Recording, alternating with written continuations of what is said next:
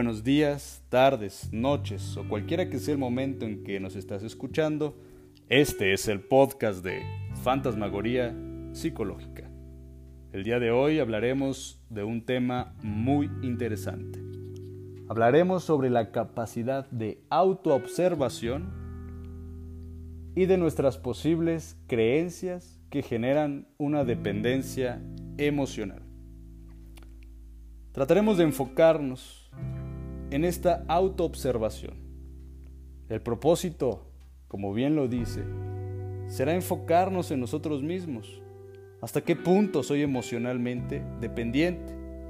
¿Hasta qué punto manifiesto autoestima en mis relaciones con los demás? Al darnos cuenta de este grado, podremos comenzar a sustituir la dependencia hacia otros por lo más cercano a un amor incondicional, sobre todo hacia nosotros mismos. Aquello que más pensamos se va convirtiendo en una especie de doctrina personal. Aunque muchas de las ideas que tenemos son simplemente una repetición de lo que hemos estado oyendo durante nuestra educación en la infancia, otras son producto de la forma como nos trataron durante nuestra crianza aunque ese trato, como en la mayoría de los casos, y yo me incluyo, ¿verdad? No haya sido el más adecuado y que inclusive en algunas familias haya incluso llegado a una especie de maltrato.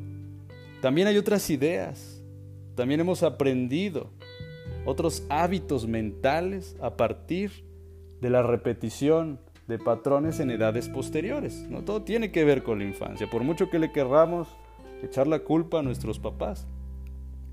Poco a poco se formaron creencias profundas que se manifiestan en cómo pensamos y cómo actuamos. En gran medida, estas creencias nos dirigen y esto puede ser bastante peligroso. El hecho de que yo mantenga ciertas ideas o ciertas maneras de pensar no significa que yo sea consciente de todas estas implicaciones y sus consecuencias, sobre todo de su efecto sobre mi propio bienestar. Pues quizás por eso no puedo mantener con frecuencia algunas circunstancias, algunos actos que parece que continuamente se repiten en mi vida y que van mecanizando y poco a poco me van generando daño, me van generando malestar, me van generando incluso una sensación de sufrimiento. Poco a poco podemos identificar todas estas pautas y el día de hoy hablaré de algunas tentativas, una lista incompleta quizás, de algunos de los principales pensamientos que provienen de creencias que resultan ser perjudiciales. El propósito de esta lista es que puedas mantener alerta tu mente y si encuentras algunas de estas creencias en ti mismo, quizás con esfuerzo, con el proceso mismo de la introspección y recibiendo una asesoría adecuada y un apoyo psicoterapéutico, podrás deshacerte de ellos y una vez que te des cuenta de que pues simplemente son pensamientos falsos. Considera que uno no controla totalmente sus pensamientos la mayor parte del tiempo, estos pensamientos solo aparecen en nuestra mente. Realmente no decidimos si pensarlos o no. Son reacciones casi automáticas, sobre todo a lo que percibimos, a lo que recordamos, a lo que imaginamos y en ocasiones aparecen prácticamente así, de la nada. Cuando tenemos que concentrarnos y resolver un problema, cuando ya nos tenemos que focalizar, Ahí sí debemos dedicarnos a pensar cómo resolver este problema. Eso sí depende de nuestra decisión. Sin embargo, si estamos atentos a cómo pensamos, nos daremos cuenta que aún en estas ocasiones ocurren pensamientos insidiosos, negativos, inútiles, dañinos, que empiezan a mosquearnos ahí el cerebro y que nos están impidiendo resolver este asunto por más que quisiéramos, por más atención, por más que lo platiquemos inclusive. Estos son algunos de los pensamientos que se escuchan frecuentemente y que definitivamente son pensamientos dañinos, falsos y perjudiciales que afectan nuestro diario vivir. El primero sería, debo ser amado. Necesito a quien amar. Soy culpable. Todo, todo tiene que salir bien. Tengo que ser apoyado o protegido. Es más fácil evitar dificultades y problemas que afrontarlos. Debo preocuparme constantemente porque puede pasar algo malo. Debo de estar alerta, debo de estar atento, debo de ayudar. Tengo que impresionar a los demás. Tengo que hacerme cargo de alguien. No puedo cambiar. Yo tengo autoestima. No puedo estar solo. Los demás están en contra de mí. Los demás me odian, los demás no me quieren, los demás se están organizando en contra de mí. Estas son formas de pensar que nos llevan a un proceso contrario a lo que es la autoestima. Inclusive ahí en la lista está esta parte donde se asegura yo tengo autoestima. Y dirás, bueno, ¿eso por qué tiene que ver? Sobre todo cuando nos vamos al otro extremo. Porque al mismo tiempo nos estamos exigiendo, engañando y desconfiando de uno mismo. Alguien con una autoestima real no necesita asegurárselo constantemente, ni decretarlo en voz alta. Quiero aclarar que pensar correctamente para uno mismo no significa pensar totalmente lo contrario. Por ejemplo, en lugar de pensar no puedo vivir solo, lo correcto no es pensar yo no necesito a nadie en esta vida.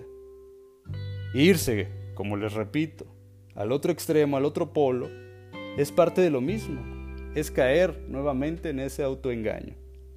El proceso correcto consiste solamente en detectar estos pensamientos cuando ocurren y hacernos conscientes de esta falsedad. Con el tiempo, estos pensamientos dejarán de presentarse en nuestra mente. Por la naturaleza de este pensamiento, ahora podemos darnos cuenta de que el consejo mil veces repetido y tan sonado en los libros de autoayuda o en los coaches o cualquier tipo de frase motivadora es piensa positivamente. Pero esto en la realidad, en el proceso cognitivo, es prácticamente imposible, porque no podemos controlar la mayor parte de nuestro pensar. Tenemos que tener en cuenta, y eso ya es bastante, que podemos desalentar estos pensamientos, podemos frenarnos, podemos tratar de irlos mitigando poco a poco. Sobre todo los que más nos perjudican y sobre todo observando esta falsedad. Por otro lado, aunque en este punto aún nos faltaría abordar otro tema, eh, debemos señalar que la vida tiene muchos tipos de eventos. Hay eventos mayoritariamente agradables, positivos, que nos nutren. Hay eventos que son más neutrales. Hay eventos que pasan desapercibidos porque normalmente no estamos atentos a lo agradable de estos eventos porque pensamos que son minucias. Pequeñeces quizás, como poderse bañar con agua caliente, como el descubrir que tu coche funcionó cuando lo necesitabas, encontrarte 50 pesos en un pantalón, poder recibir la llamada de un ser querido, incluso poder tener tiempo para disfrutar una lista o una lista musical de canciones preferidas. Todas estas cosas que no sentimos que tengan una relevancia real, definitivamente causarían mucho peso si no tuviéramos la oportunidad de experimentarlas en el día detengámonos un poco a examinar lo siguiente. Y con esto terminamos nuestro podcast de hoy. La falta de autoestima está íntimamente relacionada con la dependencia hacia los demás. Porque necesitar emocionalmente la aprobación o el amor de alguien es en el fondo un autorrechazo, un considerarnos insuficientes para nosotros mismos. Cualquier persona que hable de la necesidad o de la urgencia de ser aceptado, de recibir aprobación, de necesitar cariño, ternura, necesitar, interiormente está autorrechazándose porque no logra satisfacer sus propios criterios de amor hacia sí mismo. Este es un tema muy amplio, con todo gusto podremos continuar. Si les gustó, por favor, compártanlo. Les agradecería mucho. Les repito, este es el podcast de Fantasmagoría Psicológica. Yo soy el psicólogo Luis Gerardo Tafoya y nos estaremos escuchando muy pronto en otra emisión. Muchas gracias, muchas gracias, muchas gracias.